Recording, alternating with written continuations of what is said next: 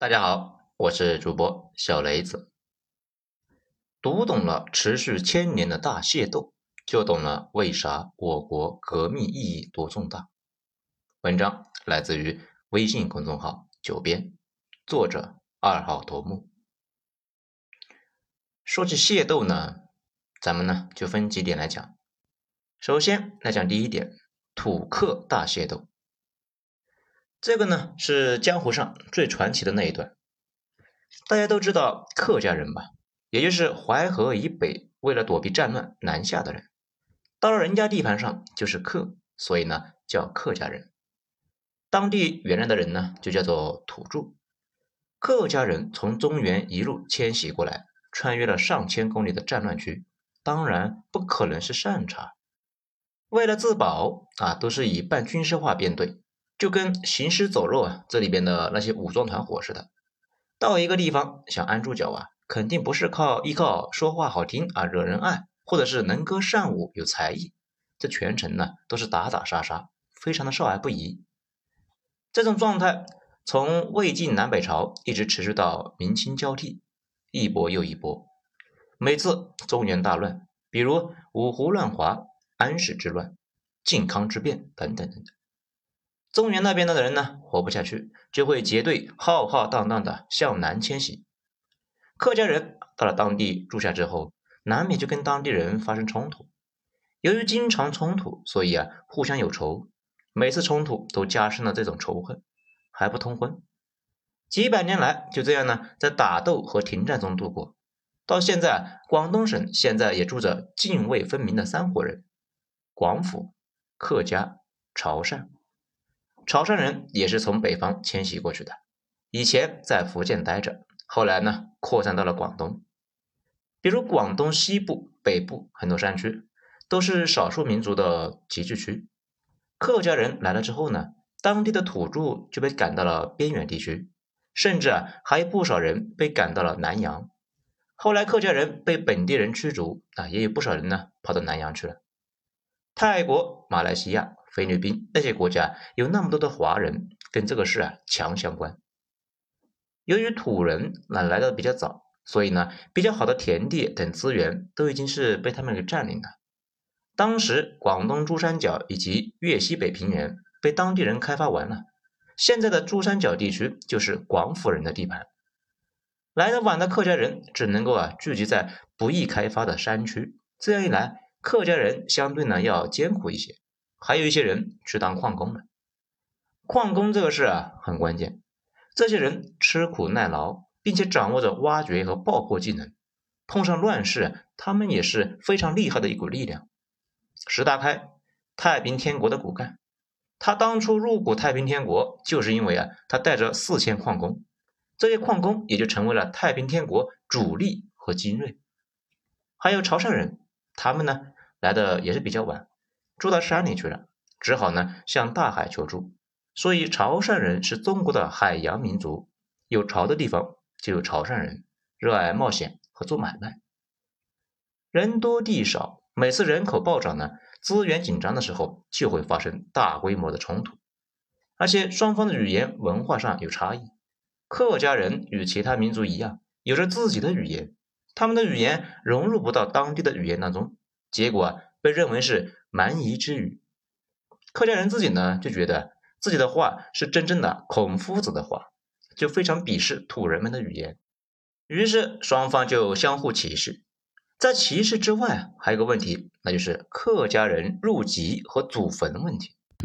在明清两代，没有落籍的读书人是不能够在当地考试的，而客家人热爱读书，这个事自然是不能忍的。当地人啊却不想有人来争夺名额，所以呢，在入籍的问题上多方掣肘。有的客家人虽然是符合了入籍条件，但当地的土生从中啊各种挑刺。因为学额之争，使得双方的士绅啊不和。有时候呢打官司往官府告状，有时候啊士绅直接就成为啊械斗发起人。这里呢多说一句啊，客家人热爱读书，一直啊持续到现在。现在广东的公务员队伍里边，客家人的比例远远超过他们的占比。反正呢，矛盾重重。由于平日里面都保持军事训练，这老百姓呢军事素养相当高啊，这一听要武斗，第一时间就跑回家拿叉子或者橛子，或者呢是去祠堂找刀剑。在长老们的带领之下，大家冲出来摆个阵势，大打出手。而且呢，由于日常械斗，也就出现了我国南国一景，到处啊耸立着土围子、屋堡，还有土楼，大概长什么样呢？评论区丢张图片，大家看一下。如果看过《大鱼海棠》这个动画片的话，那大家应该就能知道，那里面的土楼就是这样的。不少地方呢，甚至是土围外面会再挖土堑壕，把水呢引进去。平时喂牛发生冲突的时候啊，就撤掉木板当护城河。这种规模的冲突啊，不都是小打小闹，有时候只是两个村打起来，有时候可能卷入几千人。最过分的一次发生在清朝后期，两伙村民械斗，这几千败下阵来的客家人呢，这一怒之下就加入了洪秀全的队伍。这些人加入之前，洪秀全的队伍呢才三百多人，连个上规模的武装黑社会团伙那都算算不上。他们的加入导致洪秀全一夜之间实力暴涨，他们也成为了太平天国早期的骨干。也正是因为客家人一直有战斗传统，所以呢。太平天国将领们都是农民出身，却是匠心翡翠。这里呢，咱们再多说一句，毛主席和蒋委员长都喜欢曾国藩。不过打仗方面，毛主席的作风风格呢，却是太平天国后期的天才将领李秀成风格，擅长运动战，这来去如风。毛主席特别看好粟裕，也是这种风格，运动战天才。而蒋委员长反倒是学到了曾国藩的。结硬寨、打呆仗，这种打法对付那种静止的敌人啊非常有效。所以在第五次反围剿的时候，碰上了李德，取得了巨大成功。之前和之后就再也占不到便宜了。好，咱们再说回到本题，晚清的时候呢，老天爷觉得那还不够乱。一八五四年，在太平天国起义的影响之下，广东天地会发动了一次反清起义。起义军呢，自称红兵，就是红门造反。红兵起义的军队是以土著广府人为主，到处呢砍杀客家人，甚至一度啊准备攻下广州城。当时的两广总督坐困孤城，岌岌可危啊。而大清国内忧外患，太平天国啊刚攻破南京，正是最强盛的时候，国内叛乱四处皆是，没兵没将，而且朝廷早就没钱了。那个时候流行团练，那什么是团练呢？也就是村里面的械斗团伙。可战事持续不停，广州也没钱了，于是呢，把几千年的老套路拿了出来，以官衔官职为诱饵，让有钱的乡绅出钱招募族人与官军啊携手作战，一旦打退敌人就兑现。这个时候，客家人看到了机会啊，他们组成的客勇应运而生。这帮人比起政府军强太多，很快就成为了镇压红兵的主力。前面说了，红兵大多呢都是土著，而朝廷的意思啊是一定要除恶务尽。于是呢，部分客勇就乘机啊公报私仇，诬告和自己啊有矛盾的土著是红兵，官兵呢原本就是腐败，和土匪没啥两样。这个时候更是借机掠夺，场面呢更加混乱。土著豪强乡绅这一看，觉得是要联合起来反抗客家人崛起，于是各地也就跟着举旗而起，开始呢就跟客家人玩命了。客家人那也不让步，仗着有朝廷的支持，两边就打了起来。至此呢，民间最惨烈的土客私斗啊正式爆发。因为客家人人数呢还是比本地人少得多，就打了一个先赢后输。官府呢，在一开始的几年根本就管不过来，直到太平天国的事情稳定了下来，才开始从中安抚。结果啊，安抚了足足七年，最后那还是两边都打不动了，加上镇压的队伍换成了和太平军打了十几年的地方军，这才把这场不知道算不算械斗，还算是战争的事情给平息下去。而方法那是一贯的简单粗暴，官府强行把两边人分隔开，一东一西。减少接触。现在广东那边很多客家县就是那个时候形成的。这后来一清算，那些年大械斗竟然死了上百万人。不过在那十几年里面，大量的客家人和土著不堪这种局面，干脆啊就出海谋生，这形成了一次大规模的人口迁徙。因为客家人人少，处于劣势，大量人口离开大陆，所以呢，他们称这一次是客家人第五次大迁徙。东南亚的五千万华人，很大一部分就是这个时候贡献的。而且双方在械斗的时候逮到对方的俘虏，这没法处理，于是呢就卖到澳门，再从澳门卖往秘鲁或者是美国，这很多人就是这么出国的。然后再讲第二点啊，遍地开花。即使不是社会崩溃、改朝换代的一个乱世，因为啊争夺资源、各种名义的组织起了械斗，啊都是家常便饭的，并不是仅限于广东那边的土客矛盾，而是全国都有。只是因为啊南方宗族习俗比较重，动不动就能够聚起几百上千人，所以械斗这个事在南方更加频繁。比如刚才说的。太平天国就是民间械斗产物，而出来弹压太平天国的湘军也是械斗到内卷的一群人。至于他们玩的深沟高墙、硬寨呆仗这种套路呢，湖南农民天生就会。当初他们在老家就日常玩，拿个撅子啊堆个土围子，然后在周围挖上土堑壕，这就是湖南农民的械斗的标准操作。大家有没有看过那个《投名状》？这电影呢？尽管是编的，但是呢，这里边的很多内容却都是啊有根有据的。比如林二虎他们村的农民袭击了太平天国的运粮队，后来全村就加入了官军。这种情况在当时很常见。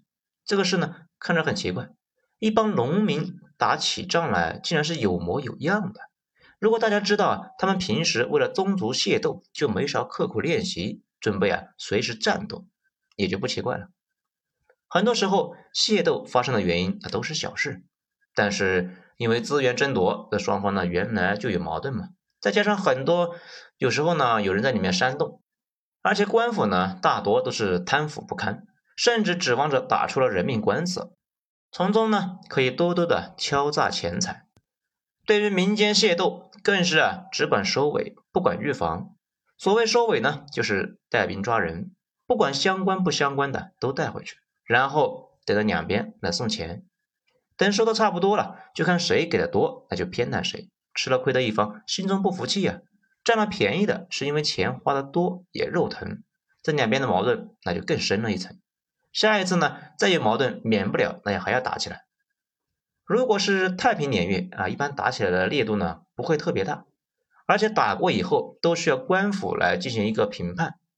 而评判的结果大多都是打赢的一方要赔钱，这个呢倒是和现在打架斗殴那有点像，叫什么不要打架啊，打输了住院，打赢了坐牢。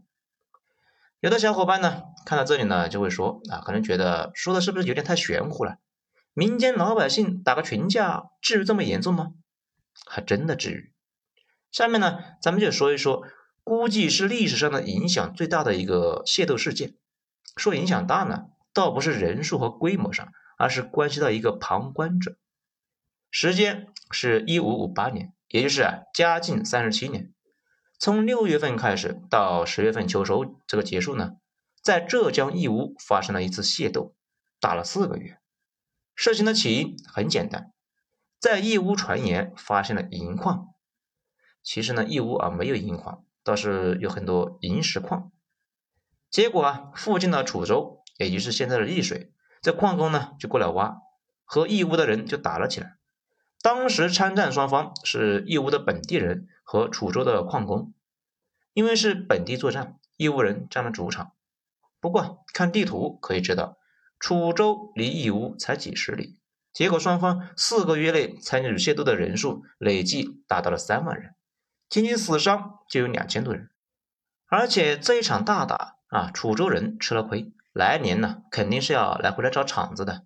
那个旁观者是谁呢？就是戚继光。当时倭寇横行，明朝初年设定的卫所兵已经是不堪用了。这个时候正在招募军队，两边老百姓的械斗让戚继光啊很是吃惊呢。这倒不是说双方打斗或者是用兵技术有多么的高超，而是两边啊打的是进退有序，人员的组织能力啊非常强，没有一哄而上、一哄而散的乌合之众之稀奇。而且呢，后勤和保障做得很好，即使是战败撤退啊，那也是节节后退，时不时呢还反冲啊，让对方不敢放开追击。戚继光这个出身队伍啊，也是被惊了一跳啊，因为明朝官兵可是没这个素质。受到启发的戚继光开始呢，在义乌当地就招兵，也就是著名的戚家军。其实呢，如果读了戚继光的著作，他招募的士兵中间。浙江各地的人都有，对于地域没有要求，只要是选人，必须呢是要老实忠厚、肯听命令的。至于械斗的另外一大发现呢，是武器，也就是著名的狼筅。这看名字啊，蛮高大上的，其实呢就是一根大毛竹，带着叉叉丫丫的，这外面呢加了一个铁尖头。就这个浙江矿工造反时候用的一个发明，被戚继光发现了，对付倭寇非常管用啊。后来的事情大家也都知道了，戚继光招来的械斗团伙和矿工们成功的平定了倭乱。在最后呢，械斗的原因啊，究其原因无非就是两点，首先还是资源问题，人多资源少，可不就被迫向别人的地盘扩张吗？人家那边呢还想过来抢你的呢，所以每次到了王朝末期，械斗就会越来越过分。起到一种自发消灭人口、降低土地负荷的作用。其次是基层的社会控制权，这个也不复杂。我国古代那都是皇权不下县，老百姓有事啊，也不是像电视剧里面那样去找县官，而是去找乡绅。乡绅的权力非常大呀，而乡绅的权力辐射范围呢，主要是看他们的宗族有多大，宗族越大，权力就越大。想获得更大的权利，这个冲动也就越大。基层农民也有扩张的冲动，长老要权，他们要地，所以大姓和小姓的冲突也就一直不断。而且这种宗族的自治和传统的生命力很旺盛。这些年呢，大家也都看到了，很多地方的宗族势力正在回归。前些年啊，扫黑除恶，一定程度上来讲呢，就是在清理复辟的宗族势力，比如。破冰行动的原型博社村，著名的制毒村呢，就出现过村民为警察的事。我国现在啊，当然是不能忍这个事情了。要是搁在明朝啊、清朝啊，政府可能就让步了，甚至官府有事搞不定，还得找他们呢。如果政府一让步，可能今后这个村呢，就会彻底的不受政府控制了。东叔也就是成了官方漠视的地头蛇。一直呢到民国，日本人打进来，械斗这个事还没打完，国家呢在前线打，村民们在后方打，以至于国军里面有个规矩啊，如果两个村在械斗，政府派军队去弹压啊，弹压完了之后呢，顺便把所有线上的人全部抓回去当壮丁。你们不是爱打斗吗？去战场上打，那打到什么时候消停呢？一直打到了解放之后。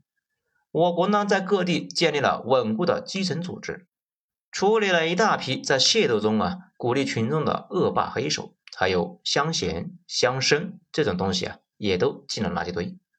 各地持续了几千上百年的大规模械斗，这才算是彻底消停了几十年。